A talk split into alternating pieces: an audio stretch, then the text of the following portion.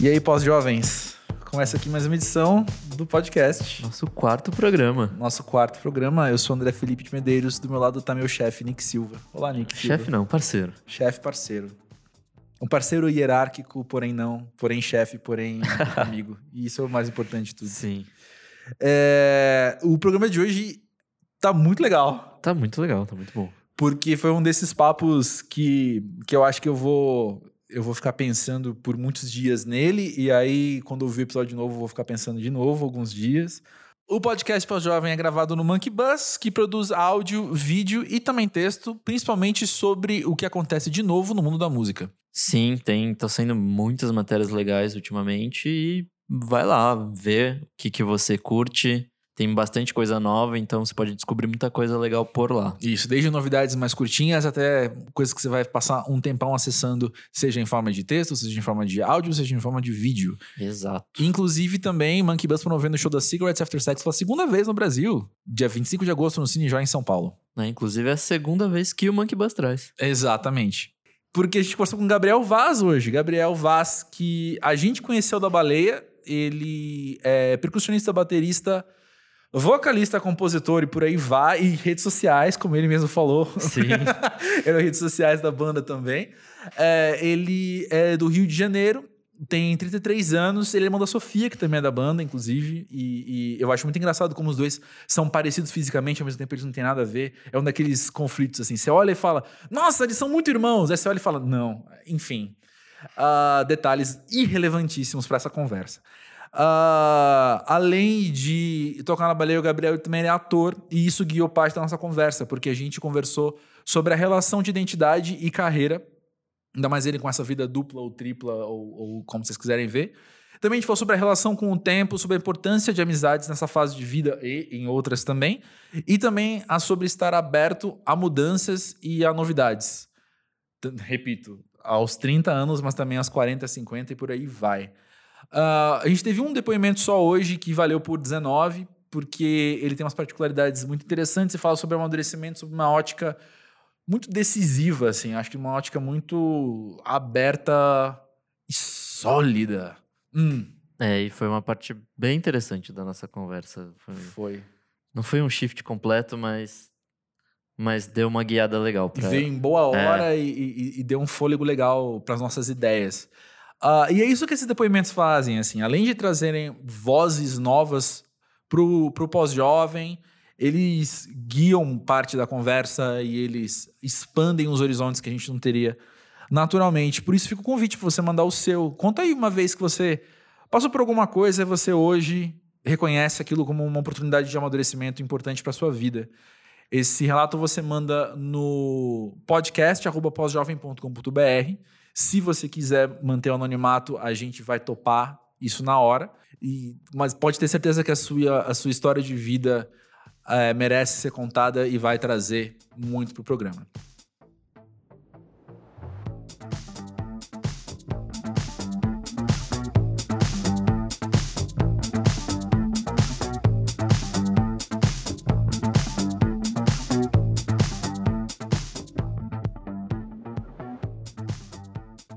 Gabriel, quando a gente te convidou para participar do Pós-Jovem, você respondeu com a seguinte frase, eu copiei e colei aqui, dizendo assim: Acho bom conversar sobre os 30. Pois é. eu queria muito ouvir por quê. não, que eu não, não que eu não tenha minhas teorias e respostas para isso, mas para você, por que, que é bom conversar sobre os 30? Ah, primeiramente, sim, porque eu tô precisando. Eu tô com 33 e eu, tô na, eu já tô na fase de, de ter que estar tá entendendo, começando a entender, assim, amalgamar as, as experiências que eu fiz nessa década dos. De, de, né, nessa nova década de Isso. 30 anos. Eu tô igualzinho. E aí eu tô. E assim, e eu acho que é uma. De, sei lá, é, um, é uma fase muito determinante, né? para mim, assim, tá, tá aparecendo cada vez mais determinante, assim, no sentido de é meio que agora, né? Tem aquela sensação de que agora ou não, agora você tem que olhar. E, e o tempo, assim, a, a, relação com o tempo começa a mudar muito. Porque uhum. eu finalmente é, tô sentindo na pele o tempo passar. Uhum. finalmente você tá acreditando. Assim, quando você acredita. É porque todo mundo é, aceita que a gente é mortal, mas até você acreditar, assim, lá no fundo, assim, Uhum. É, acho que demora. Acho que é, é ma- eu vejo isso acontecer agora, assim, profundamente. Sim. Você você suspeita por quê que a gente passa por esse processo? Cara, eu acho que é porque. Hipóteses mesmo, ninguém aqui é especialista, né? Mas a gente vai. É, assim. Eu, eu acho que por duas questões. Eu acho que a gente começa a ver no nosso corpo. Uhum. É, eu ia falar isso. Assim, ia é, isso é uma coisa, isso já é assim, na sua cara, assim, tipo, toma aqui na sua cara a passagem do tempo, assim. Você vai ver, ele vai estar em forma de rugas, fios brancos e, e problemas de saúde, sabe?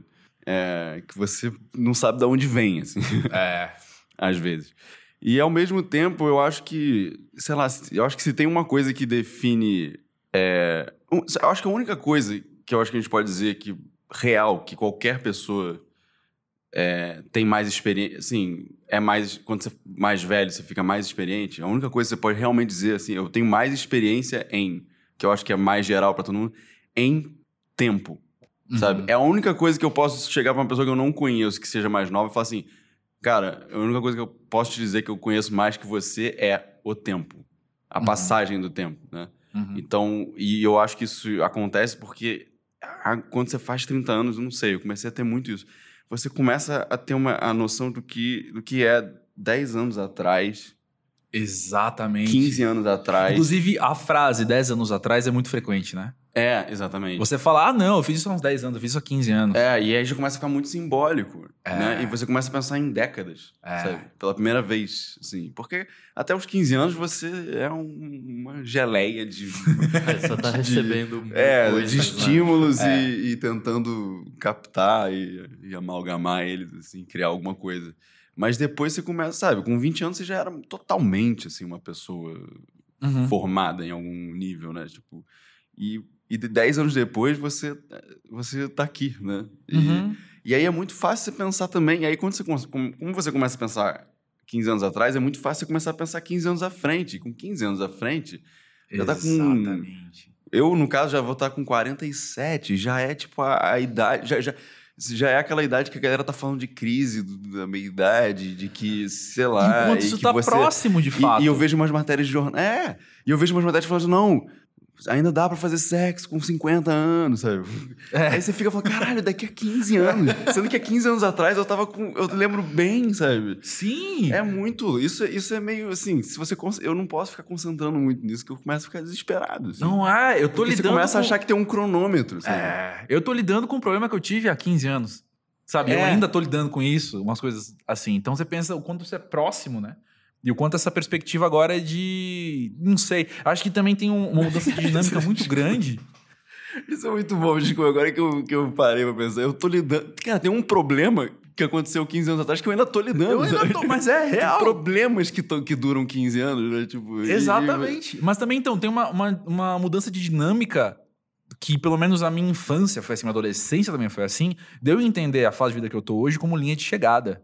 E entender que, É. mano, É. não. Primeiro que não há linha de chegada. Não, É. Porque não há estabilidade. Sabe? É, ainda mais 40 nessa, anos, vai nessa ter- fase do mundo, nessa geração que a gente tá vivendo, né? É, não, mas além de estabilidade financeira, é, profissional, etc., quando você tiver na faixa dos 40, você tem problema- os problemas dos 40 que você não Hum. tinha aos 30, e dos 50, os novos que você não tinha aos 40, e por aí vai. Então, essa estabilidade de Sempre pronto. novas tretas. Sempre novas tretas, e sempre problemas, talvez, que, que espero que não se arrastem por 15 anos. né? Mas, mas que a experiência também te ajude a lidar com eles mais rápido. Sim. Mas essa mudança de dinâmica pra mim também foi uma coisa meio baque, assim, de falar, caramba, peraí, eu preciso repensar a maneira com que eu enxergava o meu tempo num sentido muito amplo, assim, da minha... É, de uma linha do tempo da vida, assim, se eu fosse desenhar, né? Sim. É, é. Tem que. É, é muito doido. É a muito treta never end. doido. Treta never ends. com certeza. Tem uma coisa que eu acho...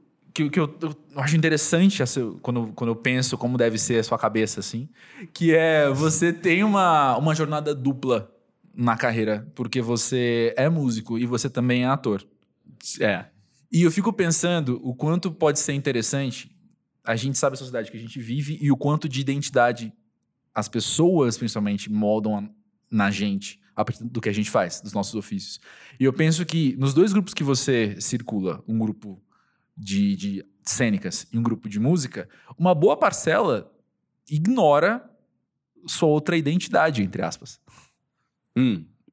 Sim. É. Com qual naturalidade você lida com isso e com como que é pra você? Porque isso também não é uma coisa nova, isso é uma coisa que você também já faz há algum tempo. Sim. Faz algum tempo, é. Mudou a maneira com que você enxerga essa dinâmica ou a sua identidade enquanto músico barra ator, ou só um ou só outro, ou os dois, ou nada? É, não. É, não, é muito engraçado essa coisa. de- é, Eu não tenho. É, é muito doido porque você não tem. Essa, ter essas. Ser ator e músico, né? É porque geralmente as pessoas assim são. Ah, eu sou músico, mas eu me formei em direito. né? e aí eu- qualquer coisa dá a sensação de que você pode correr para um escritório e ganhar algum dinheiro Uma e se sustentar. séria, é. né? Tipo, Eu não tenho pra onde correr, assim, eu não sei o que, que é pior, assim, o que, que é pior no sentido de, de, de insegurança, né? De, de, de, de estabilidade mesmo, né? De carreira. Uhum. Mas, é, na verdade, eu, eu, sou, eu sou um ator. É, é porque o que eu, eu gosto, assim, eu, eu falo isso tranquilamente, assim. Eu acho que eu- hoje, com, com 33 anos, eu falo isso tranquilamente. Eu gosto mais de música. Uhum. É, a o meu prazer é, em teatro é uma coisa. Assim, eu gosto de fazer. Eu gosto de ter um personagem e ler um texto, falar um texto, e, e- e se puder ser naturalista e realista, ótimo. Eu não tenho a pira de, de pesquisar e não sei o que. Não. Uhum. Ao contrário de música, que eu adoro descobrir coisas novas, escutar, e tenho já um ouvido todo já formado pela, pela, pela minha própria experiência de, de querer achar coisas novas e buscar sons e entender, Uhum. enfim. Mas, então, na verdade, eu sempre fui um ator meio passivo. Eu espero as pessoas me convidarem, e isso não é, na verdade, muito bom se você quer crescer na área, porque é aquela coisa, você tem que correr atrás. Não adianta você querer ser ator parado, você tem que correr muito atrás, você tem que ir atrás da pessoa, das pessoas que estão fazendo, não sei o quê. Então, na verdade, eu acho que é, é, essas duas identidades nunca competiram muito, até porque nin- é, poucas pessoas me conhecem como ator. Uhum. É, e poucas pessoas sabem que eu sou ator. As, as- as pessoas, realmente, as pessoas que conhecem baleia, e tem muitas mais pessoas que conhecem baleia do que me conhecem como ator, elas não, não, não sabem que eu sou, que eu faço isso. Mas, é, é, então eu não sei dizer, eu acho que eu nunca precisei, na verdade, equilibrar, assim, tipo, lidar com essas. Elas nunca competiram muito, por sorte, assim. E, e é isso, eu acho. Que eu bom. fui responder a pergunta, eu nem sei se eu respondi. Eu também não, A depois a pergunta- gente vê na edição. Eu fico Não, querendo. brincando. eu, eu tenho ímpetos filosóficos, assim, com qualquer coisa que me pergunta, às vezes eu vou embora, assim, vou bora, bora perguntar mais. Mas o, o que eu ia comentar agora é que eu gostei da, da autocorreção que você fez, que você falou que, ah, que as pessoas não sabem que eu sou, que eu faço outras coisas. E é just, a minha pergunta foi justamente essa, né? Como é que você É. lida com a identidade dentro do seu ofício também? A, a minha experiência com isso sempre foi muito de boa em mim e muito atribulada na relação com o outro, sabe? Porque pra mim, é, é, eu, eu sempre tive um acúmulo de funções. Quando eu tinha 22 anos, estava me formando e aí eu tive que ir pra terapia, justamente porque eu tava pensando, eu faço, eu quero fazer muita coisa. Eu tenho É. não sei se eu tenho grandes sonhos ou grandes ambições, mas eu tenho muitas coisas pra agora, assim. Eu tenho muitos interesses, muitas paixões, e eu quero dar conta disso. E, e a terapeuta olhou pra mim falando, mas você acha possível? Hum. Eu falei, acho.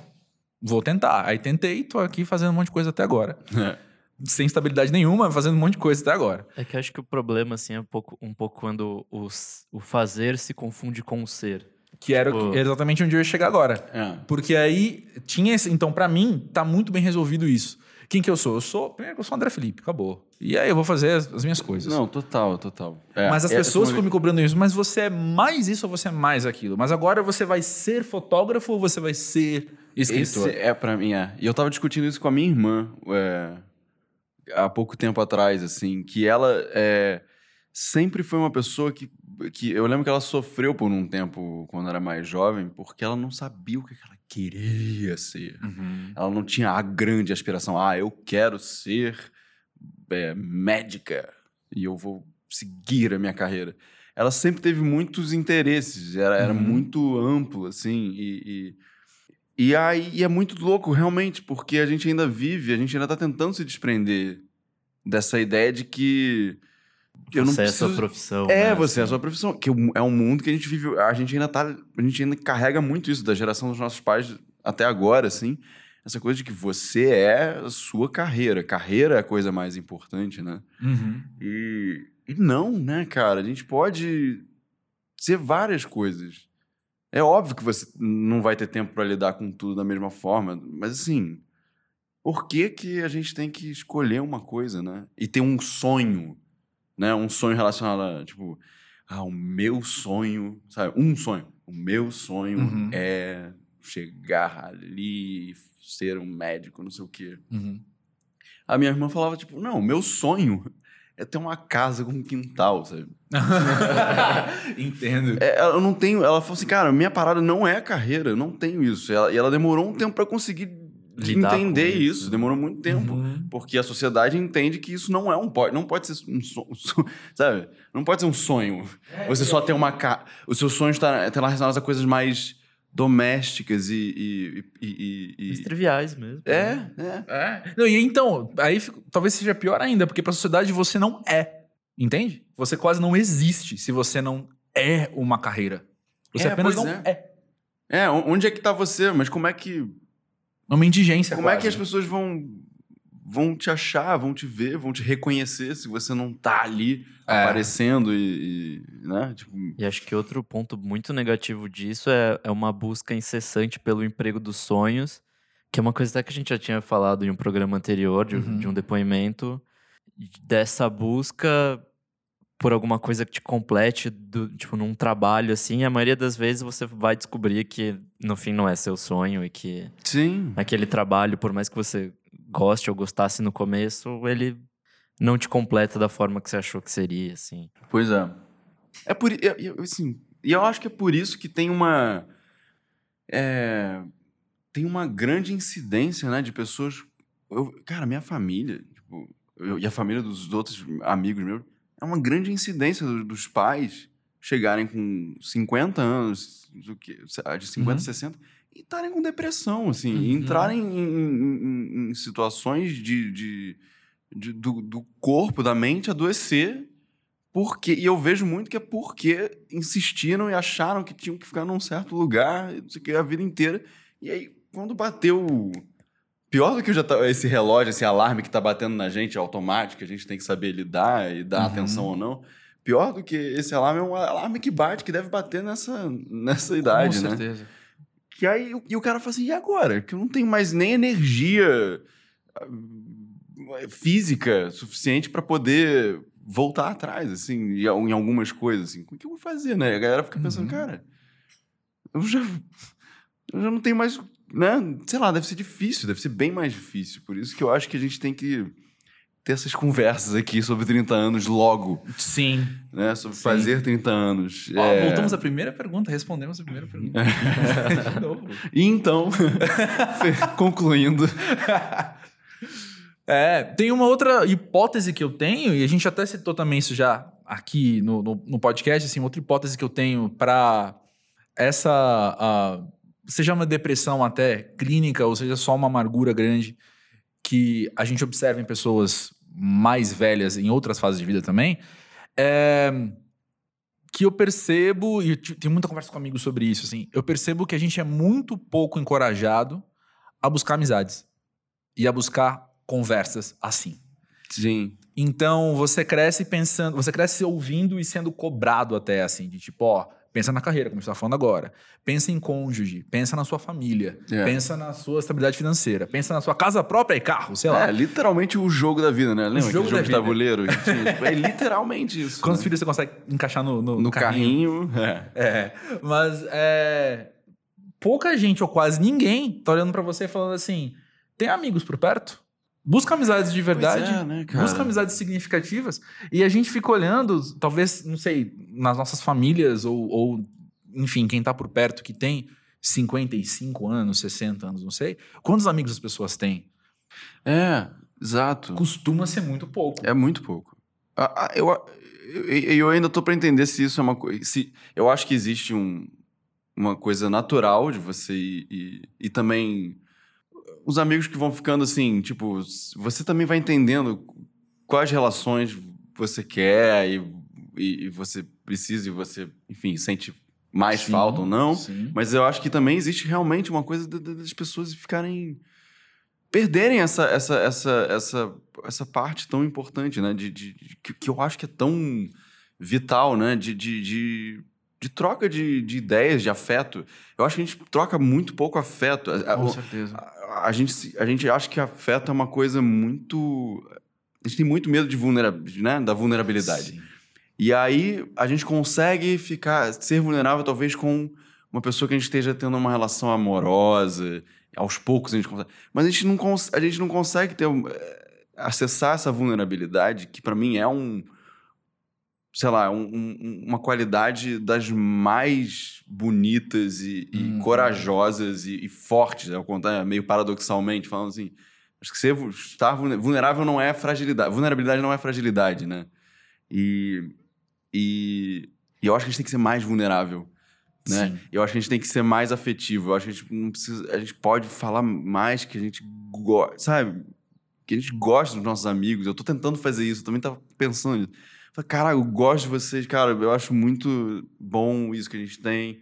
Cara, sentir saudade. Isso Sim. aqui, sabe? Falar essas coisas que...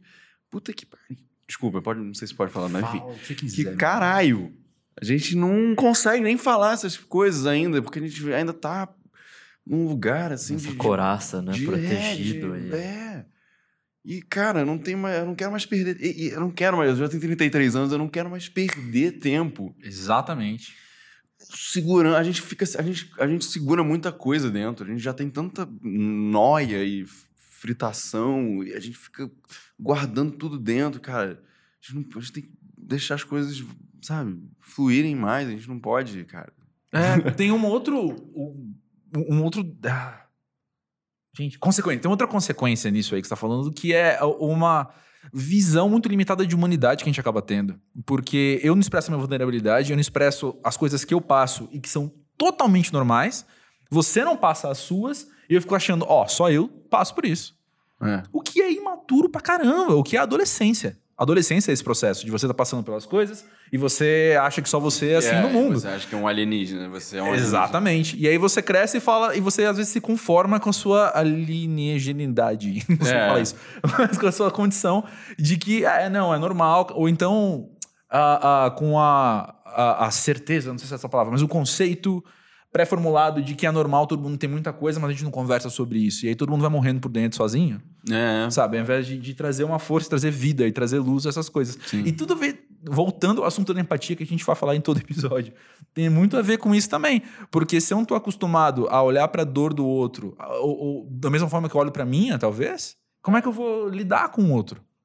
Não, é, se você, se você olha pra sua e não aceita que ela é uma coisa que pode ser, que precisa ser e deve ser externalizada, como é que você vai olhar a dor do outro sendo externalizada e, e, e- e- lidar com aquilo, né? Assim, Uhum. por isso que tem uma galera que fica com raiva dos outros que estão, sabe? E, a e começa a inverter, porque é uma, é uma projeção. Eu tenho raiva e eu não sei lidar e, e- e me dá medo, e aí quando eu vejo alguém que é mais livre, o que tá, né, que vai desde você Sim. estar ser uma pessoa mais sensível a uma pessoa mais livre, né?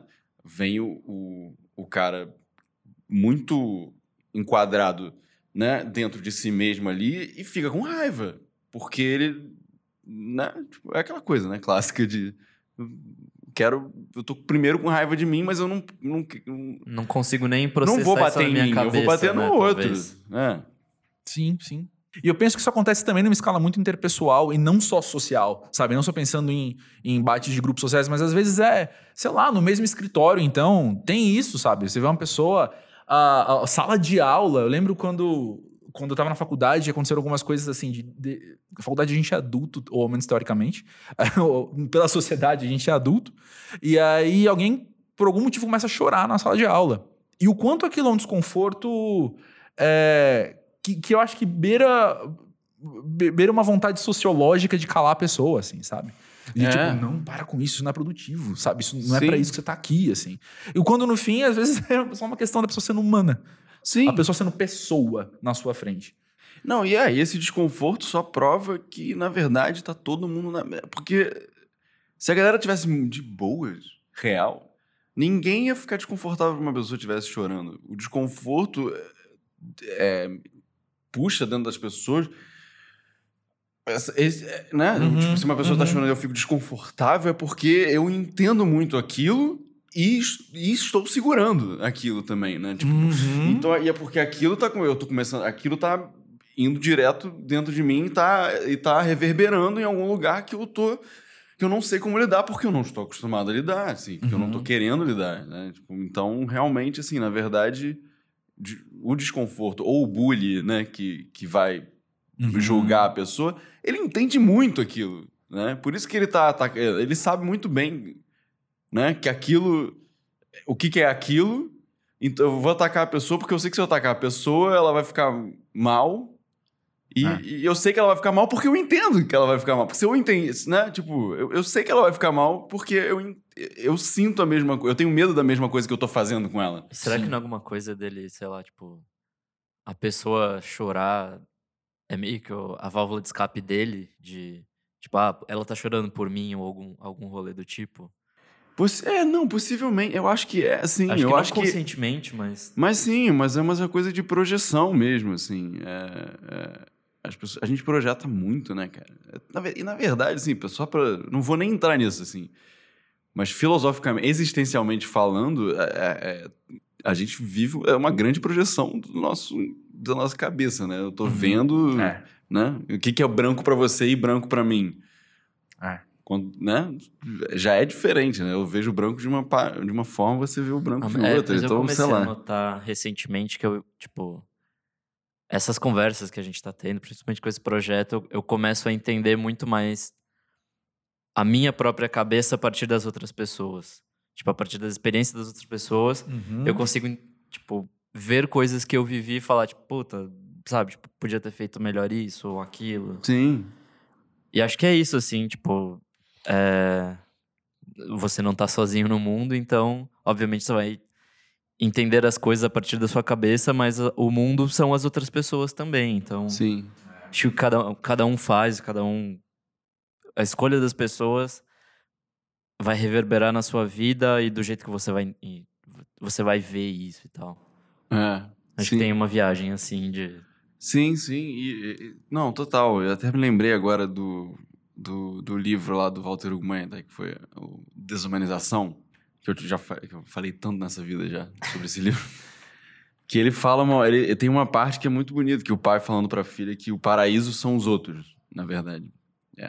É. Porque qual é a graça de ter uma coisa, de você estar olhando para um, um lago, o lago mais lindo que você já viu na sua vida, se você não pode olhar para o outro e compartilhar e falar, cara, esse é o lago mais lindo que eu já vi na minha vida. E, e- e- se você só olha e fala e não tem como compartilhar, parece que Não é uma experiência perdeu o completa, né? sentido, né? Perdeu o sentido. Qual- Né? Uhum. Pois é. É, eu lembrei do Natureza Selvagem também, né? Que é a felicidade surreal quando compartilhada. Sim, sim. é, Esse, esse filme. Qual- qual é a livro, frase? A felicidade surreal quando compartilhada. É, é tipo isso. Vem de, é, É. é desse, desse, da mesma mesmo, fon- mesmo, mesma fonte. natureza. É, da mesma natureza. Exato. É, tem um- uma coisa que eu tava pensando quando a gente tava falando das amizades também, é, e de, de vulnerabilidade, de se abrir. Eu penso que tem um. Ah, gente, eu vou ter que problematizar coisas que todo mundo gosta, tá? Beleza. Peço perdão de, de antemão aqui. Mas eu penso que a gente é muito bombardeado com os modelos de amizade que são problemáticos, porque eles são puramente codependentes Sim. na cultura pop.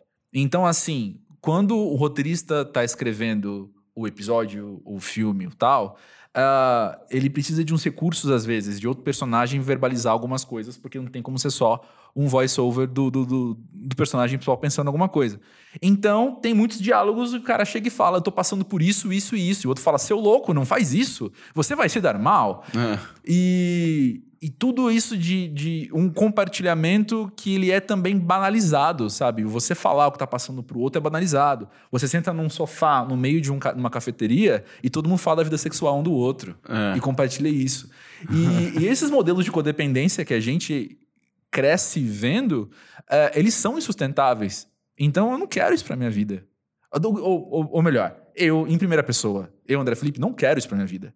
E aí tem outra pessoa do meu lado que pode mimetizar aquilo direitinho. E, e falar, não, então é isso que é a amizade. E aí dá errado pros dois. Porque eu, então, me fecho por completo. E falo, pô, se ser vulnerável, então, é sentar e abrir os, as minhas inseguranças para todo mundo dar risada, eu não quero. E outra pessoa falando, eu só. Ou melhor, amizade só acontece quando a gente senta e faz isso. Sim. E acho que é problemático dos dois lados. É, não, é doido, porque inclusive tem, tem, tem umas pessoas que. que é, é, eles não conseguem só se, se vulnerabilizar ainda e apenas e, e entrar em contato e, e, né, e botar a relação num, num estado de presença, né? Então eles. Mas eles procuram a intimidade através de sacanear o, o outro, porque isso cria pelo menos um.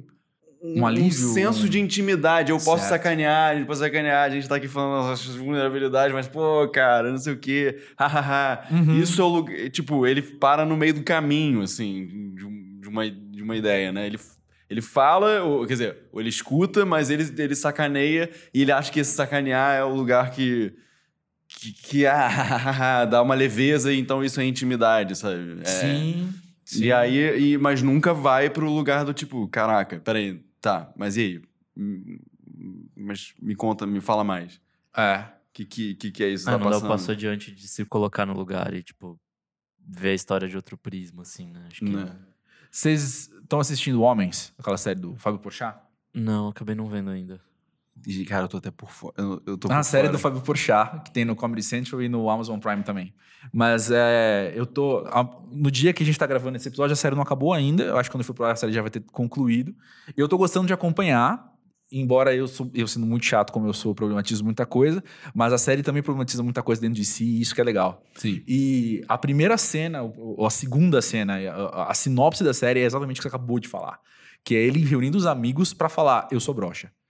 E os amigos, ninguém sabe lidar com a situação. Não é que não sabe lidar num nível de tipo, cara, eu não sei o que você tem que fazer. É todo mundo fica num desconforto tão absurdo que eles. que aí vira a codependência que eu tava falando também. Que então agora esse é o assunto de todo mundo, a gente só fala nisso e a gente vai zoar ele pra caramba, porque é assim que é o meu modus operandi, entendeu? É assim que eu sei lidar com as coisas, é assim que eu faço. Sim. Mas fica É. a dica de ver a série que é, é- é É, interessante. E é sobre pessoas de 34 anos também. É. Então é, é, é- é bem interessante ver. E engraçado também.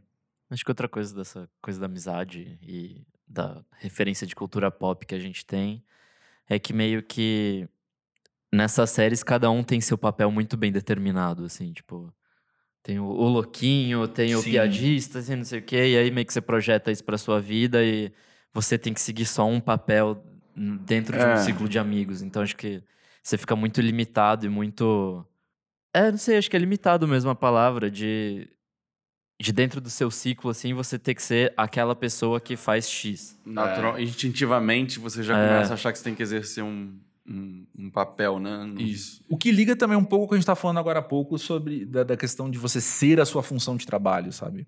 No Sim. sentido de que você, às vezes, numa dinâmica de amigos, você, você precisa ser uma só coisa, né? Você é visto como uma só coisa, quando na verdade você é um conjunto de quantas? É. Quantas coisas te constituem, né? Pra você ser. Eu sou um pouco mais bem resolvido hoje com isso do que eu era aos 25, assim. Eu lembro de ter um outro grupo de amigos, e eu sei o quanto vai ser babaca da minha parte falar isso, também já assumo a babaquice de, de antemão, mas eu lembro de um outro grupo de amigos em que a minha função era ser a alma da festa. A minha função era, não, quando ele chegar vai, vai ter piada e vai todo mundo poder se soltar um pouco mais. E o quanto isso era cansativo pra mim muitas vezes, porque às vezes, ainda mais com amigos, o que eu quero é poder ser eu mesmo, né? Ó, saiu espontaneamente essa frase. Então, pô, tô cansado, eu não quero dar risada agora. Sabe? Sim. Ou tô triste e não quero dar risada agora. E aí, antes eu, eu, eu, eu me sentia mais pressionado, não pelas pessoas, mas por mim mesmo, né? De cumprir essa função social dentro de um grupo específico de amigos. Então hoje eu sou muito mais livre ou pra não ser ou pra não ir. eu falo, ah, É. não, não, hoje não rola. Apenas não ir. Eu acho que isso, isso é, um, é um grande trunfo, eu acho, de, de, de envelhecer assim. Essa coisa do tipo. pelo menos do não, né? pelo menos a gente não precisa saber o que quer ou saber, mas assim, pelo menos a gente fala, cara, não, não, isso não, sabe? Uhum. Isso não. Hoje não, né? Hoje, hoje mais ou menos, né? De, de saber lidar e aceitar, né? O, o estado que você tá, É. né? O, esta, o que você quer hoje. O caminho que eu daria pra alguém que me perguntasse como fazer isso, de uma maneira muito pessoal, eu faria: tenta entender os seus porquês. Tenta entender suas motivações do, pro impulso de dizer sim e pra vontade de dizer não. E aí você coloca na balança Sim. pra ver qual é a melhor solução. Tem hora que você precisa dar o e torcer sim. Tem hora que você vai fazer. Claro. Pô, tem muita coisa na vida que a gente faz sem querer. Não quero, mas vou fazer. Sim. Mas às vezes tem umas questões dessas de, cara, tá com. os- E ver um show. Tá com seus amigos é pra ser prazeroso. Então, se eu tô num dia que isso não vai ser prazeroso, não vou. É, é isso. Só que a gente não. É difícil, né? Você. Até você aceitar e ter a coragem de tomar, tipo, essa decisão. Ah, hoje eu não vou, vou quebrar esse ciclo. Esse ciclo emocional de que eu acho que.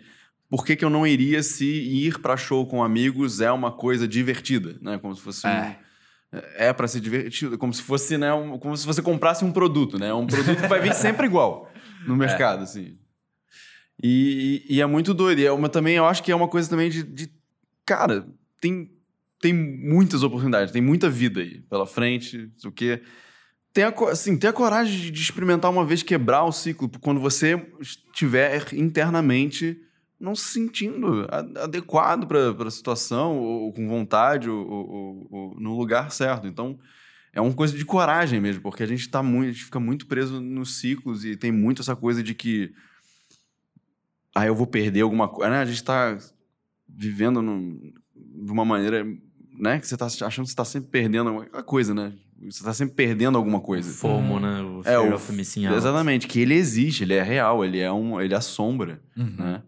E só que, cara, quando você consegue entrar num lugar de presença e, e falar não vou e assumir ter essa coragem, cara, te dá uma te dá uma, um alívio assim, te dá uma e te dá uma sensação de controle sobre a sua própria vida e sobre você, né, obviamente, então sobre a sua própria vida, que é muito foda e você começa a entender de que e, e aí você começa finalmente a entender, cara, que você está perdendo.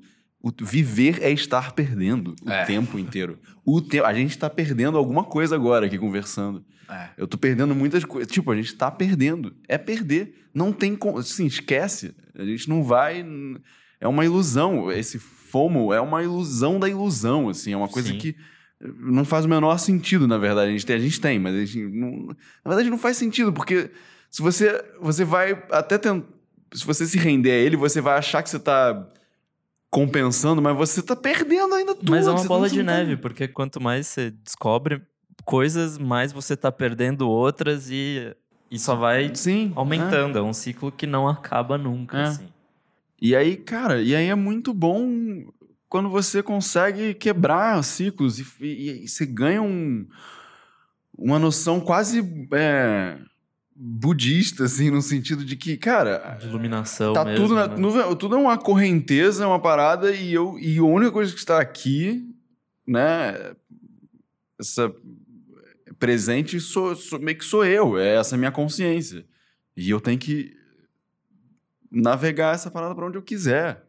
É muito doido, assim, dá quase uma sensação budista mesmo, assim, de, de, de, de chegar num lugar, assim, de, de ah, presença. E cultivar a paz, ou saber que é possível ter paz no meio disso aí, já. É, é. Porra. Eu tô, come- eu tô literalmente começando a. Assim, é uma coisa que eu, tô, que eu tava sentindo falta. E. E eu nunca tinha feito. Eu, eu realmente tô. Eu tô estudando, começando a estudar budismo mesmo. Assim, não, não para virar um budista, mas assim, estudar Uhum. a filosofia mesmo, a prática, que é, para mim, tá sendo importante. Eu acho que tá cada vez fazendo mais sentido.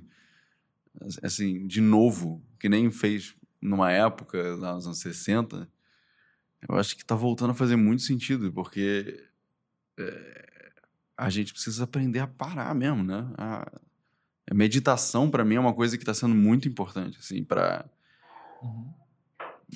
porque, assim, assim é a gente está vivendo é muito fluxo, né? É muito... Enfim, é muita coisa acontecendo em volta da gente, emocionalmente, internamente, externamente. E, e aí eu, eu tô realmente tendo. Eu não tô conseguindo começar a fazer as coisas assim direito. E aí eu tô fazendo. começando a estudar meditação pra me dar literalmente um, uma paz mesmo. Essa Uhum. coisa de uma paz pra você falar, caralho. É, são, sei lá, 5, 10 minutos que vai parar no seu dia e você, É. você só vai deixar os pensamentos virem ou não virem e é isso. Sim. assim, né? E é incrível como, como é uma questão que a gente tinha que fazer mais na vida, assim. Não é nem. Isso até escapa o budismo. Assim, cara, se você para 30 segundos só pra respirar, assim.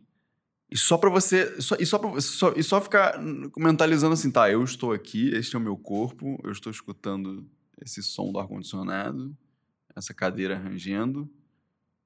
E eu tô- cara, é uma coisa muito simples, é quase idiota. E já te muda, assim, o- o- o- vira uma chavinha muito funda lá dentro da sua cabeça que você fica mais em paz. Que é, que é uma coisa muito instintiva, muito anterior a tudo que a gente vai acumulando de, de, de- de reações e emoções. Assim. Mas acho que é muito uma coisa de viver o agora, de viver, tipo, o É, presente. exatamente. porque, basicamente, ou a gente vive o fu- o futuro, tipo, pensando no que vai acontecer, projetando e não sei o quê. Ou a gente vive no passado, com, tipo, as mágoas do passado, com Exatamente. todas as merdas que aconteceram. E, tipo, passado e futuro meio que já não existem mais. Ele- Ou já passou ou ainda não, não foi. Sim. Então, só existe o agora, tipo, na realidade. É. Então, tipo, vive agora, sabe? Tipo, Pois é. aquietamente e vamos. E, e- é muito doido isso. É. Eu quero aproveitar que você falou isso, Gabriel. Outra coisa que você falou agora há pouco também. É, você falou de experimentar uma, uma nova filosofia agora, de estar estudando uma nova filosofia. Sim. E também você falou, quando a gente está falando de dizer não, você falou de experimentar dizer não. E, e eu penso que a fase de vida que a gente está também tem uma, uma dinâmica da gente já saber o que a gente quer, mas também poder estar aberto a coisas novas. Porque talvez quando você é aquela geleia de 15 anos, você está apenas aberto. É. E, e nesse enriquecimento, nessa solidificação que a gente vai passando também, é, é, eu tenho entendido cada vez mais como é importante eu fazer escolha, as escolhas, no plural, de me permanecer aberto a novidades. Porque senão, porque, pô, eu ainda tenho, sei lá quantos anos eu tenho pela frente, eu não posso prever isso, mas pensando na média de vida do brasileiro, eu tenho muito, muito tempo pela frente, e olhando para o mundo, eu sei nada. Então eu preciso estar aberto. Sim. Isso é muito doido. Isso é uma parada que eu tô pensando muito também. É... Porque ao mesmo tempo, a gente vai. Eu acho que é é- é- é- começa a exigir um pouco mais, assim, eu acho. Pra se abrir para uma nova experiência, sabe? mesmo que seja se abrir para um novo artista de música que você gosta. Um... É... Pô, simplesmente, eu acho que simplesmente assim, num lugar bem prático, a gente tem mais referência dentro da nossa cabeça. Então as coisas vêm é, e você já. Você não, não, não, não soa mais tão. É difícil uma coisa soar nova, né? É, porque você já, já entende várias coisas, várias coisas ali, você sabe de onde vem isso aqui, onde começou, você tem mais referências. Eu tô falando isso assim, eu tô dando um exemplo de música, mas assim, é uma coisa que. para qualquer coisa, né? Mas é, é como se para você chegar na. a- você agora procura. A sensação, às vezes, que eu tenho é que você procura, como se fosse uma fruta.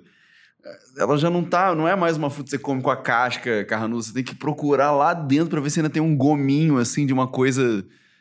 de um detalhe, de uma nuance que você ainda considera. Putz, isso aqui eu não conheço. Hum, eu quero pegar essa parada. Mas eu acho que isso é. E aí, por isso mesmo, eu tô dando essa metáfora da, fruta, você tem que ter mais.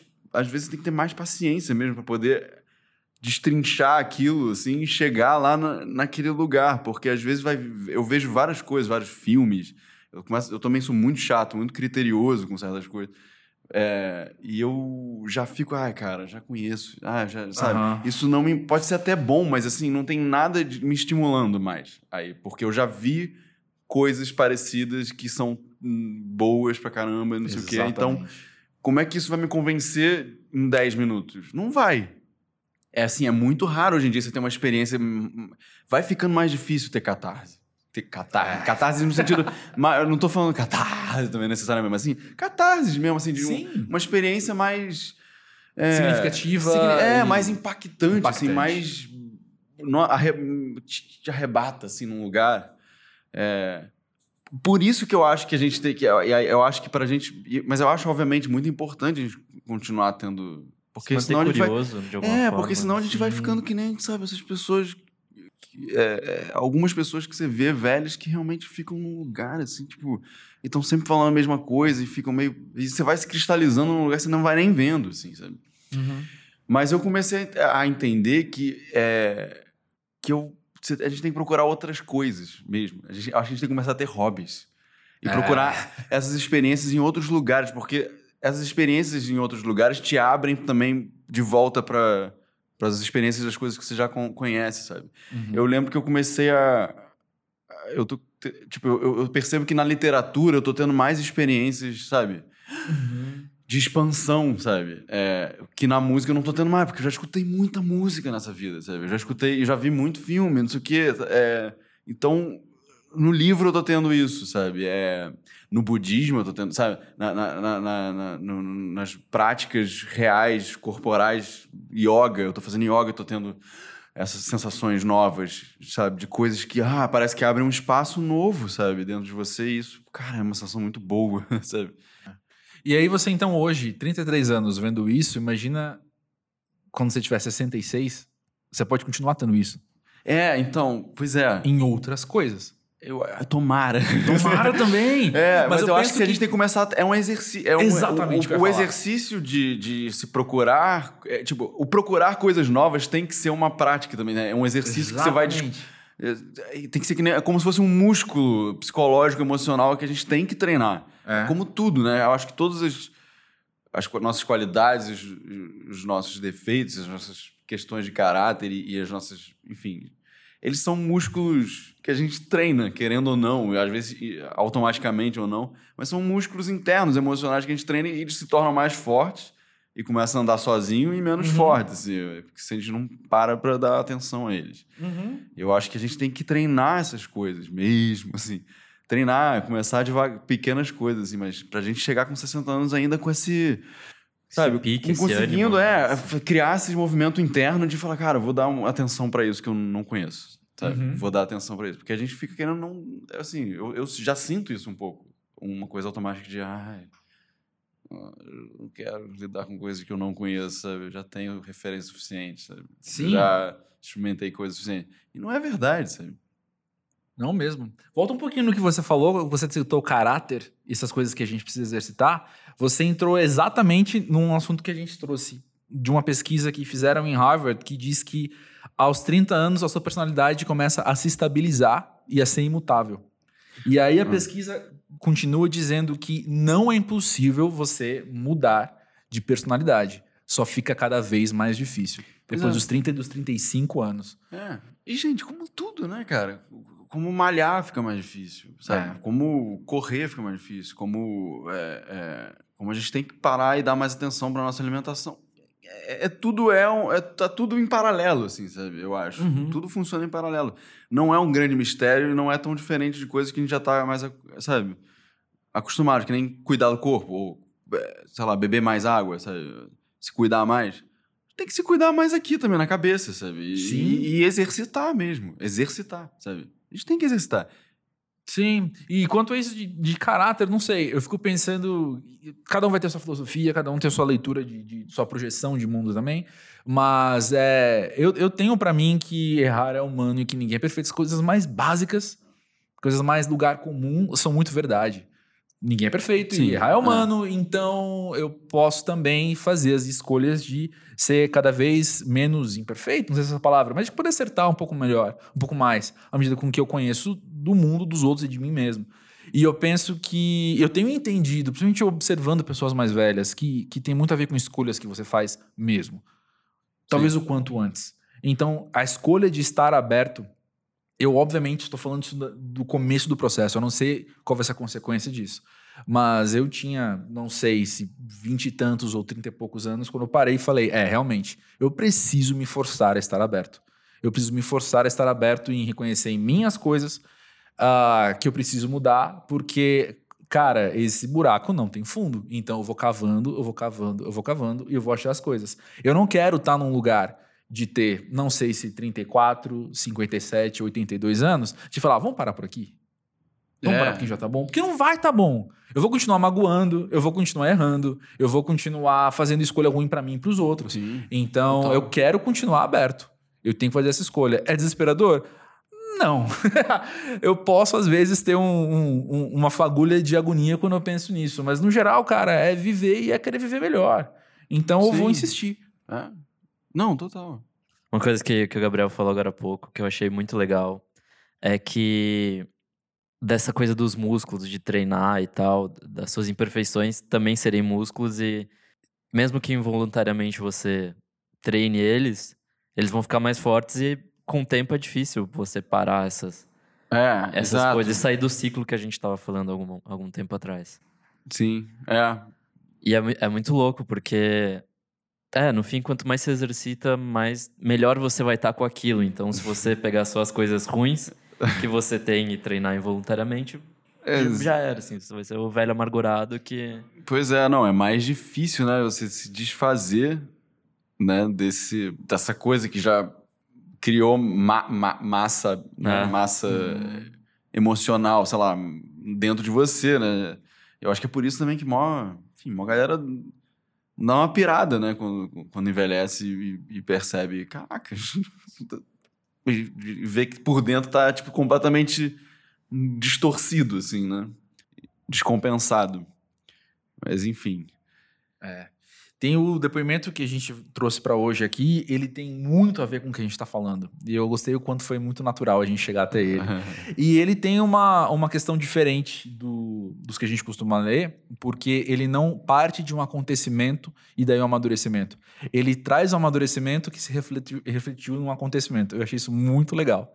E lembrando também que todo mundo pode participar mandando pro podcast.pausjovem.com.br a sua experiência de amadurecimento, que tem três pessoas falando aqui, mas nunca é suficiente. Quanto mais é, ideia, quanto mais história a gente tiver para conversar, melhor. Então, essa aqui é da Juliana, de 31 anos, de São Paulo. E ela fala o seguinte: A minha percepção de amadurecimento veio no momento pós-terapia, quando eu já tinha inteligência emocional suficiente para entender melhor quem eu de fato era e quem eu vinha sendo socialmente preparada para ser. Em um momento desse processo, me percebi mais desperta e consciente do meu potencial, mais à vontade com o meu corpo e com a mulher adulta que me tornei. E não é sobre sucesso, é sobre aceitação. Já não sinto necessidade de agradar quem me desagrada, me distancio sem cerimônia de pessoas cujos valores não compartilho e não me preocupo mais com o que vão pensar de um comportamento meu. Me basta saber quais são as minhas intenções. Floresci. Catarticamente, esse amadurecimento me levou a caminhar por uma montanha, literalmente, durante uma tempestade patagônica não prevista, onde eu chorava por ter chegado ao topo, pela trilha que eu tinha feito até lá, pelos desafios físicos e pelos mentais que estava orgulhosamente superando. É, que foda. É, é isso, né? É, é isso. É isso. A gente se conhece e a gente se reconhece como capaz de superação também, né? Sim, exato. Eu penso que naturalmente isso vai acontecendo com o tempo. Você vai precisar de tempo. Eu não, não sou especialista, especialistas ouvindo me corrijam.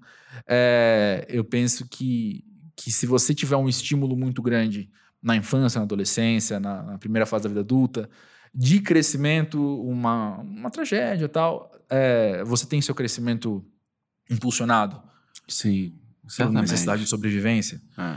E, mas eu penso que o tempo e, e- o tempo é quem vai trazer essas reflexões de amadurecimento. E eu, eu penso que pode ser interessante a gente decifrar um pouquinho o que, que é o tempo. O tempo ele não é relógio quando a gente fala disso, mas o tempo é ó, o, o- a bolsa que carrega cada vez mais coisa, cada vez mais experiência que eu passo, que eu observo, que eu ouço.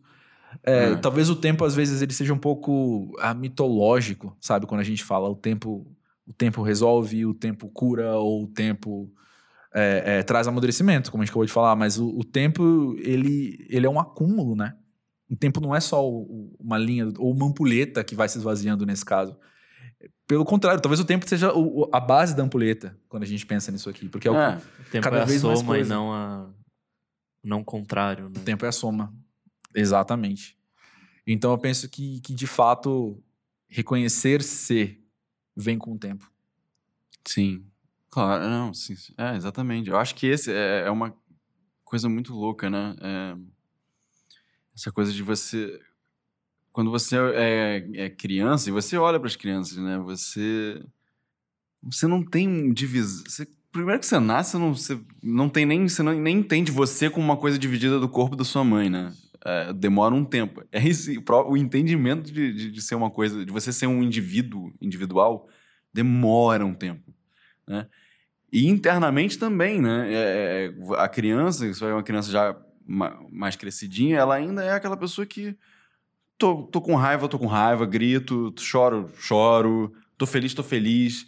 Quero falar eu te amo, eu falo eu te amo. Eu não pensa duas vezes. É, não existe a divisão entre o, o, o, o externo e o interno, né? Assim, no sentido uhum. da expressão e o, e o sentimento. Não existe. Né? É, e aí que você vai crescendo e você vai e aí vai acontecendo esse fenômeno, né? Naturalmente, de você tendo autoconsciência. E a autoconsciência vai levando você a se conhecer mais, ou a ter mais medo de si, ou a ter mais vergonha, né? Vai criando milhões de coisas. E, e isso é esse grande mistério de por que, que a gente vai entrando nesse lugar para se. E cada vez se sentindo mais separado e mais individual, né? Uhum. E ao mesmo tempo, e aí por isso que eu acho que é tão. Ao mesmo tempo, tendo, para mim, paradoxalmente, querendo sendo cada vez mais importante que a gente crie conexões, né? A gente vai cada vez se sentindo mais individual, mas ao mesmo tempo eu acho que cada vez a gente precisa, por isso a gente precisa criar conexões reais uhum. com as pessoas e se vulnerabilizar, porque a gente, não, a gente tem que compensar por algum um outro lugar, né? De que eh, a gente não está sozinho nesse universo, né? nessa existência maluca, ou seja, o que for isso, né? E eu entrei nisso para falar também. Mas enfim, eu acho que eu achei super bonito esse esse esse é, depoimento. depoimento. Eu tava buscando, tava pensando em Orkut, inclusive. Falei, cara, é uma palavra do Orkut. é uma palavra do Orkut. Boa! Nossa, como é que em quatro episódios ninguém citou Orkut até agora, nesse, nesse momento do depoimento? É. Uau! É. Uau, tô Começo de tudo, né? Para, no, para nossas relações modernas, digitais. Pois é. é. Para mim foi muito interessante entrar na faculdade no ano do Orkut. Porque eu estudei comunicação. Sim. Então, ah, é. os professores estavam deslumbrados, é. sabe? Com, com as possibilidades de estudo disso, assim. Então, trazendo várias coisas. E eu, moleque, eu tinha 19 anos, eu, eu contemplava isso um pouquinho de longe, assim. Falando, hum, tá, gente, calma, sabe? É só, é só um Orkut. Aí também, a, a maturidade que a faculdade que estudar essas coisas me deu, assim, em dois anos eu já estava já olhando com outros olhos, né? Eu Sim. tava. Eu lembro quando o Twitter surgiu também, eu já tava já com, com uma cara de que impacto isso tem é. nas minhas relações. Eu passei por uma situação na adolescência que me fez abrir os olhos e até hoje eu não consigo me desprender, assim, de quando eu penso em Orkut, penso em Facebook, de, de pensar no impacto que isso tem também, diferente do. Independente do que eu estudei, formalmente ou não. Mas eu tinha, cara, 15, 14 anos e, e faz tanto tempo que eh, o assunto era ICQ. E aí a gente. Eu tava na casa de uma amiga minha e a mãe dela é psicóloga. E aí a gente tava na mesa conversando. E eu lembro vividamente só dessa, desse trechinho da conversa, assim. É, que fa... quando. E isso faz 20 anos, hein? É, mas o que eu ia falar é o seguinte: que a minha amiga falou: Ah, o fulano é legal, mas quando a gente se encontra, a gente não tem assunto, não sei o quê. Aí a mãe fez uma cara pra ela e falou: Sai por quê, né? Aí ela falou: Ai, mãe, não, não é por causa disso aqui. E aí eu, com 14 anos, parei e falei, como assim? Tipo, o que, que tem a ver uma coisa com a outra, né? Aí ela falou: não, vocês ficam buscando conversa só para poder usar o ICQ e não falam nada. E não conversam de fato. E vocês desaprendem a conversar. Eu tinha 14 anos. O impacto que isso teve para mim. Que bom que você escutou isso na não é? idade, cara. É. Não é? Mas assim, até hoje eu lembro dessa conversa vividamente. E quando eu conheço alguém, principalmente alguém mais novo, que, que não sabe o que é viver, não sabe o que é uma vida sem WhatsApp ou Twitter, e não sabe conversar pessoalmente com alguém, me faz um sentido absurdo. Não, e, e 20 anos depois, isso faz total sentido e se aplica completamente ao nosso mundo de hoje, assim. Sim. De dessa conversa não ser uma troca, ser coisas faladas. É. Dos dois lados, sabe? Sim. Tipo, é. É, não, eu, eu tenho muito isso pra mim. Faz, ai, cara, não sei, dois anos talvez. Que eu parei e falei, as minhas conversas têm que ter começo, meio e fim. eu coloquei pra mim, assim. Não sei uma resolução de ano novo, não sei. Mas uma conversa tem que ter come- começo, meio e fim. E aí, quando as pessoas me mandam ah, só um meio no, no WhatsApp, ou só um começo e meio e não, não concluem, eu comecei a ter o, o, o hábito de falar, então tá bom, um abraço, tchau. E as pessoas ficam sem saber como responder às vezes, sabe?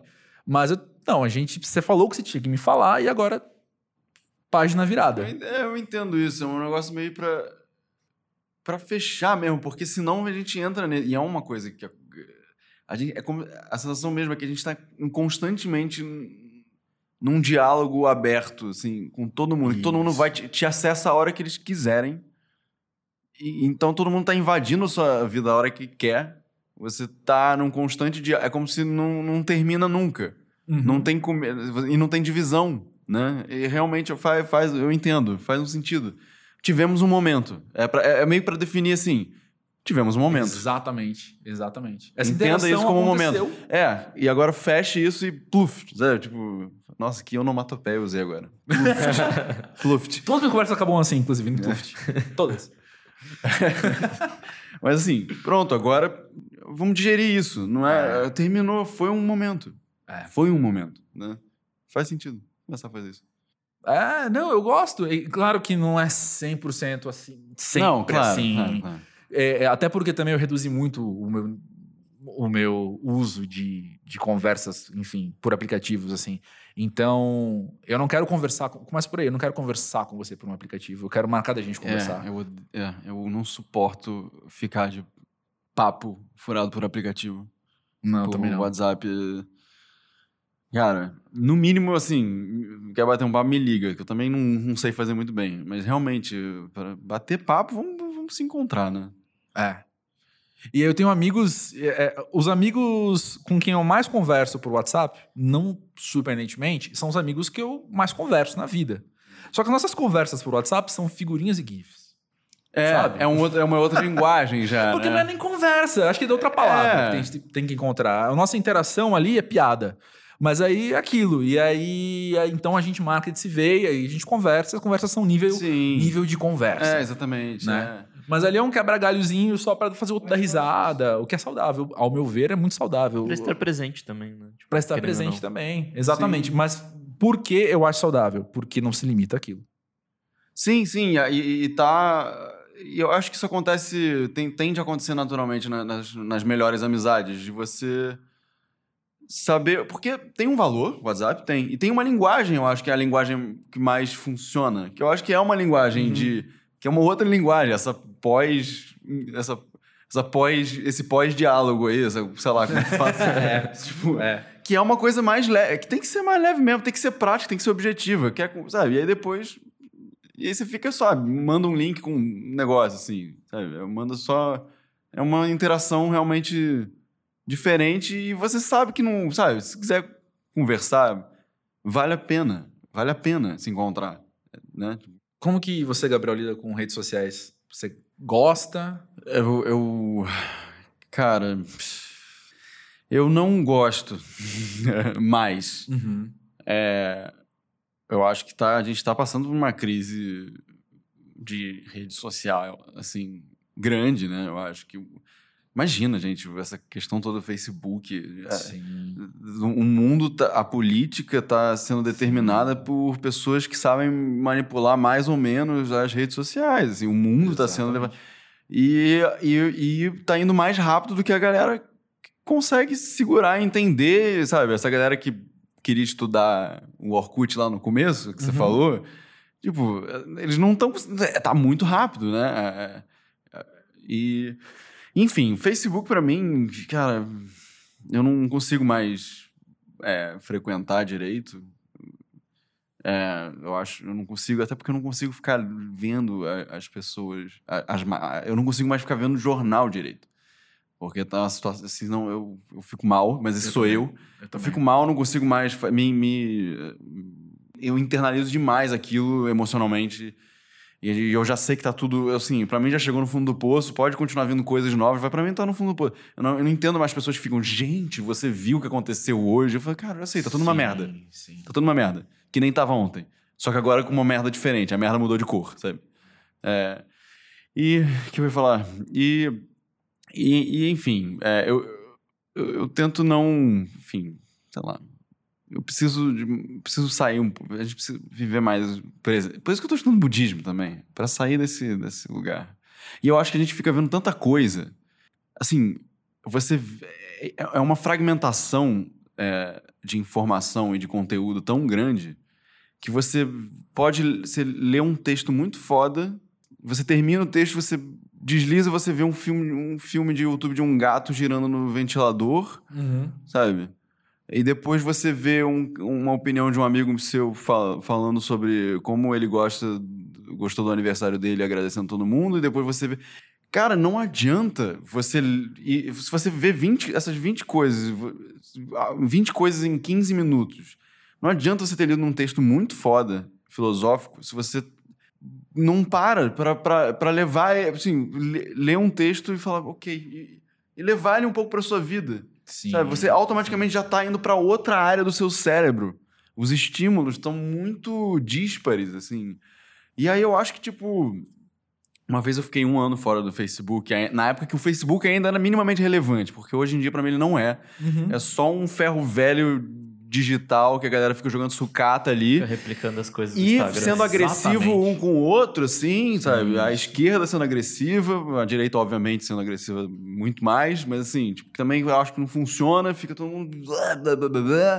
Todo mundo vomitando ali, ninguém mais tá. Na verdade, acho que ninguém tá dando atenção real a porra nenhuma, sabe? Uhum. Tá todo mundo só dando like ali, autom- Aos é, dando né? like. É. Só porque dá like, sabe? Tipo, virou já uma.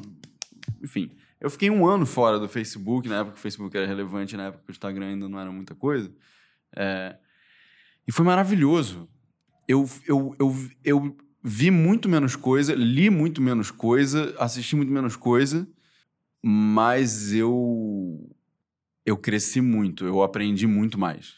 Eu Uhum. internalizei muito mais coisa. Tipo, porque eu lia, só tava lendo um livro, eu só tava, via um filme ali, e, mas eu convivia com eles depois, Sim. para além do, do livro. Eles. A não duração eu deles não... era de segundos, né? é, Era- não, e eu não tava lidando com 300 mil. A gente não percebe, mas a gente. A nossa cabeça tá um mingau. Nossa. É um mingau de estímulo, assim, fragmenta, fragmentação mesmo, assim. Eu acho que a, gente, a nossa consciência tá fragmentada, assim. Tipo, a nossa inteligência tá fragmentada. Uhum. E quando você para e você só lida com uma coisa, você, na verdade, cresce muito mais e aprende muito mais. As conversas que você tem são muito mais fortes e mais. É, como é que fala? presentes. É, Tem mais substância no fim. né? É, mais. Significativas, mais é, significativas mesmo, assim. Uhum. E no fim, um exercício difícil também é. Acho que é isso, de, de se concentrar em uma coisa. Hoje em dia, pra mim, Sim. tipo. Pô, vou assistir um filme vai ter três horas, sabe? Tipo, Às vezes você já fica tipo, pô, mas Sim, eu não, eu, eu sei, é, eu tô ligado. Eu tô, eu tô vendo, eu tô vendo filme no Netflix, não sei o quê, com o celular do lado. E às vezes eu, no filme eu olho o celular e fico assim. É, você tem que ficar A se controlando pra fica- tipo, não, não, é. agora não. A não ser que seja um filme, puta que pariu, seja um filme muito foda, tipo... Mas assim, a gente tá automaticamente achando que tá, tipo, já meio viciado em, em, em estímulos, né? Sei lá, como é que fala? De, de, de insti- não só estímulos, mas viciado em... em Em conteúdo mesmo. em, né? em estímulos de diferentes lugares. Assim, a gente não pode ficar numa coisa só. É. multi-abas, então acho que é isso, É. né? de- E, e, cara, isso não é melhor. A gente não tá aprendendo mais, não tá amadurecendo mais, não, Não. tá internalizando mais. Pelo contrário. Fa- não faça, assim, acorde um dia, não, fa assim, não faça nada, leia, faça uma coisa só, mas faça, sabe? E conviva com ela, sem mais nada. É muito mais engrandecedor. Muito mais. Isso eu senti na pele, assim, durante um ano. E, é- e eu queria voltar a fazer. Aliás, mas eu foda. Eu, eu tenho que, eu sou o cara que cuida da mídia da banda. é um saco, cara. Eu sou a pior pessoa. Eu sou a pessoa que mais. com a cabeça mais avoada, fragmentada, assim, tendências à fragmentação da banda e eu sou a pessoa que tá fazendo isso. Mas eu gosto bastante do Instagram, principalmente da, do Baleia. Eu sempre acho muito legal. eu falo do Instagram principalmente porque é o que eu vejo, na verdade, né? É. Não, e é porque a única coisa. Ainda, é uma, ainda estão segurando uma relevância, né? Sim. Sim. Porque daqui a pouco eu acho que vai virar a mesma coisa. e- Mas eu quis dizer num teor mais pessoal, assim. Eu tava. A minha raciocínio tava indo no sentido de que talvez por ser você que tá fazendo. Ah, não sim. você e não outro da banda, mas você e não social media contratado, não sei. Não. Mas talvez seja alguém com quem eu me identifico mais. E aí eu dou risada daquilo que você falou. que você Sim, falou. é, é, é. A gente tenta se divertir, né? Pelo menos. É, é. Eu também, eu entro só no Facebook só porque eu administro oito páginas. Né? É foda. Daí eu entro só pra isso. E aí, duas vezes por dia que eu tenho que ver alguma coisa e acabou. Aí essa semana tem um lançamento e aí eu tenho que entrar quatro vezes por dia no Facebook e aí eu já tô com o ânimo lá embaixo. assim. E sem ler o feed, na verdade. É só uma, é um, um, um gatilho de ver o, o layout, assim, sabe? Azul, aquele azul horrível. E eu já fico, ai não, sabe? Eu tenho que fazer isso aqui. Putz, eu vou ter que fazer isso aqui. É, Eu não estou no Facebook há quase um ano e tem sido ótimo, assim. Comecei primeiro deletando o aplicativo do celular, porque senão você fica scrollando Sim. infinitamente. É, é uma coisa muito maluca isso. E aí depois tomei o passo seguinte, que foi deletar minha conta e tá tudo bem. Você conseguiu Mas- deletar a sua conta Sim. ou só desativar? não Porque- deletei. Deletou porque eu nunca consegui. Eu achei que eles não deixavam. Eu já tentei várias vezes e eles não, deixam, eles não deixavam eu deletar. Eles falaram assim: não, você pode desativar. Sério. Mas no momento que você colocar o seu usuário e senha, ele vai, você vai entrar de novo. Ah, isso eu não sei, então. então, Porque eu não tentei fazer de eu novo. acho que mas- Facebook, assim, cara, eu tentei já duas, já fiz duas vezes, assim, de tentar, falei, eu quero, tchau, eu quero deletar minha conta. Ah, minhas fotos, ah, meu passado gravado no digital, caguei. A gente tem que aprender a se desfazer disso, a gente tem que aprender a achar que, sabe? Mas eu não conseguia, ele não me deixava. Ele falou assim, não, você pode desativar, mas eu não vou deixar você Uhum. deletar.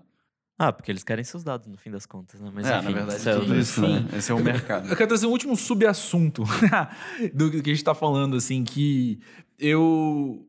Como.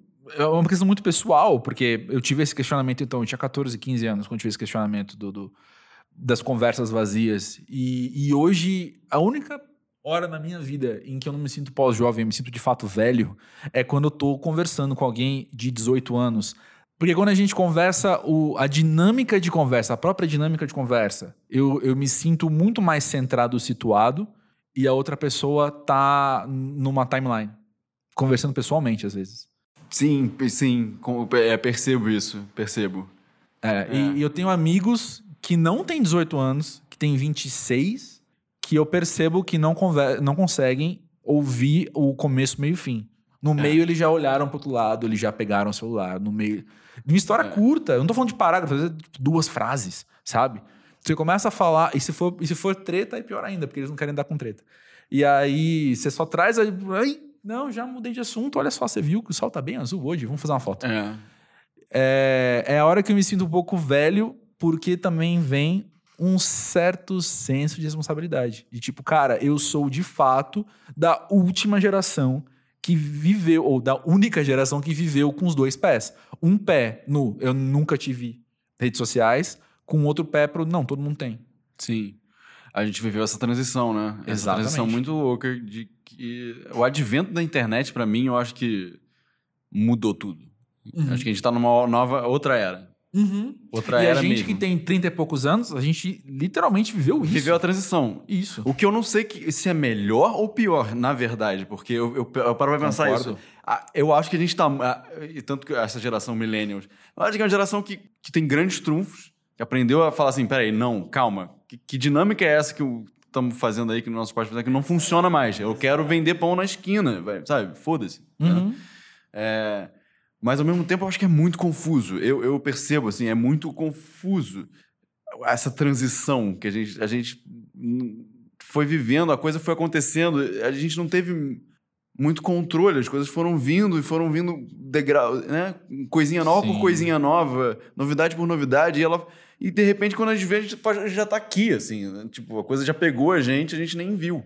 A gente não, não nasceu já, não nasceu antes que a gente olha e fala assim, sabe? Ah, eu já tô muito bem, já sei muito bem o que, que é o outro lado, o- Uhum. o, desconectado, muito bem, né? Assim, já vivi décadas, Uhum. né? E agora eu tô vendo essa coisa se formar e eu, eu vou, sei lá, aprendendo a lidar. E ao mesmo tempo a gente não é essa geração mais nova que já nasceu dentro de um lugar, mas que eu acho que, cara, também eu, eu vejo muito uma geração nova que tá, tipo, sabendo muito mais fácil assim, é, não. Eu sei dividir muito bem isso aqui. Eu sei que, que é. Eu sei que, que é vida real e que, que é. que, que é essa outra coisa. Porque eu já nasci com as duas coisas, assim, eu- desde muito cedo. Então, eu, eu tenho as duas coisas internalizadas, assim, um conceito jamais definido Uhum. das duas coisas. Uhum. Já. Talvez lá, a nossa geração é a que não consegue tanto separar. Por isso, É, porque eu acho que a coisa foi exatamente. vindo devagar, assim, foi meio inundando a nossa, a, a- a nossa realidade, assim, né? Nossa realidade no sentido, assim, a nossa vida, né? Uhum. Devagar, assim. E, e a gente foi deixando, ai, que divertido, ai, que divertido, ai, que divertido. Uhum. Então eu não sei o que, que é.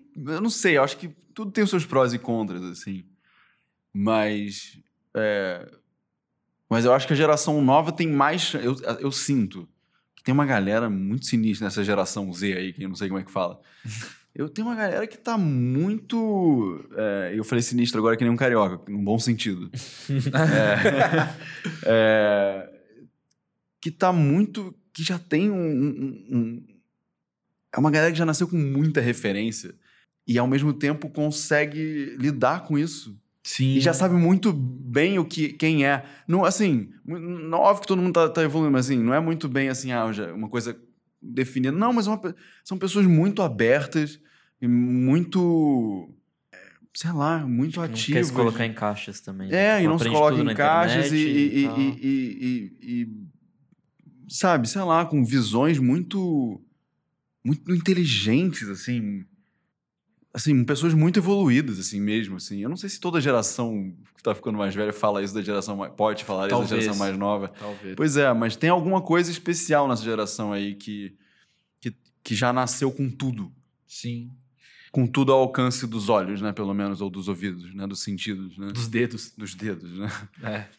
A maneira com que eu concluo isso pessoalmente é: eu, eu, eu penso que tem muito a ver com se você sabe que as coisas podem ser. Você contempla um defeito, contempla um lado ne- negativo, e você sabe que as coisas podem ser melhor, é bom interferir. Foi o que eu falei de senso de responsabilidade, de você olhar e falar, cara, dá pra conversar sem estar pensando em timeline, sabe? Conversar pessoalmente sem estar pensando em timeline. E a outra tem a ver com o que a gente já falou, que é estar aberto ao novo. E estar aberto a cada geração que vier e as gerações hoje. Sociólogos, historiadores vão dizer que estão cada vez mais curtas as gerações, a maneira como você mede isso. Então a gente vai ver muito mais gerações do que nossos avós viram, por exemplo. Uhum. É estar tá aberto ao que a gente pode aprender com cada uma delas, né?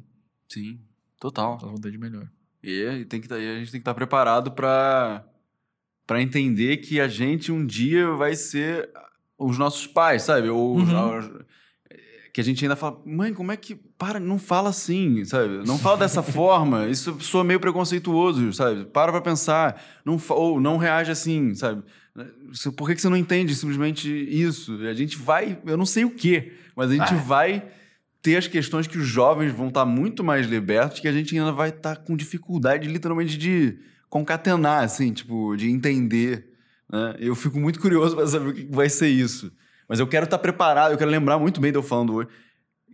Pra eu lembrar de falar assim, ó, vai ter alguma coisa que você não vai entender e que de tão, tão facilmente, assim. Então pronto, tá documentado isso agora, tá gravado, cara. Tá todo mundo É isso, pronto, Gabriel daqui é, ó, Gabriel do futuro. se liberta, cara. Se liberta, se joga. É isso. É isso. E beba água. É isso, Gabriel do presente. Obrigado. Obrigado, André Felipe do presente. Obrigado, Nick do presente. Obrigado a todos vocês. É. ouvintes do, de todos os tempos e eras. É isso aí. Mas, Gabriel, você sempre traz muito. Eu sei que você sempre traz muito as coisas. Desde a primeira vez que a gente conversou, que era uma entrevista sobre o primeiro disco da baleia, assim. Eu Sim. lembro de notar o quanto você traz em volume, em intensidade e em significado. E Pô, isso, obrigado, isso cara. sempre me admirou muito em você. E toda coisa que a gente tem é assim. Hoje foi assim também. Obrigado. Não, é por isso que a gente está aqui, eu acho, porque todos temos essa visão da vida, mesmo assim. De, volu de, de entender o volume, Sim. intensidade e necessidade de, de abertura. né? É isso. É Com isso. certeza. Valeu. Obrigado.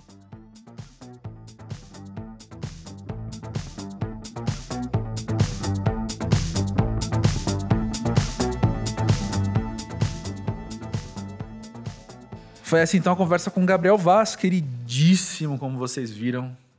É uma pessoa incrível que agregou bastante ao programa, ao projeto, a gente. Exatamente, Vaz pra caramba. Como eu falei, conversa que vou pensar por alguns dias. A parte da, da nossa vulnerabilidade falou muito comigo, porque eu penso que é um assunto muito urgente.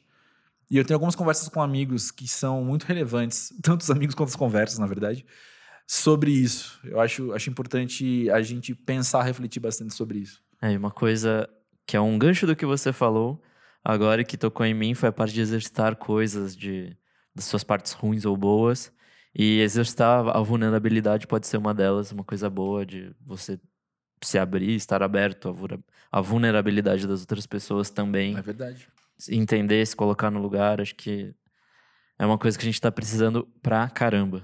É verdade. Então, só pra fechar aqui, pra você não esquecer, que você pode seguir a gente nas redes sociais, no arroba pós-jovem, tanto Twitter quanto Instagram. Lá a gente solta uns spoilers, a gente conta um pouquinho mais do que tá acontecendo, dá umas dicas também de coisas que, que vão enriquecer suas reflexões em, em audiovisuais, musicais, Exato. táteis, por que não? Vai que a gente fala de escultura. Enfim. E além de seguir a gente, você pode participar ativamente dos episódios, contando um pouco da sua história, contando algum episódio de amadurecimento. Porque você que tem 30 e poucos anos, ou até mais que isso, ou até menos que isso, Tá quase lá? ou tá quase lá, você já viveu situações de amadurecimento suficiente pra gente aprender também com a sua própria experiência. Então manda aí seu depoimento, manda aí sua história para podcast@posjovem.com.br. A gente vai tratar, me comprometo assim, a gente vai tratar com muito respeito a sua pessoa, a sua história. E é isso então. E é isso. Mas Semana que vem tem mais? temos mais um programa. Então bora semana que vem, gente. Até mais. Até mais.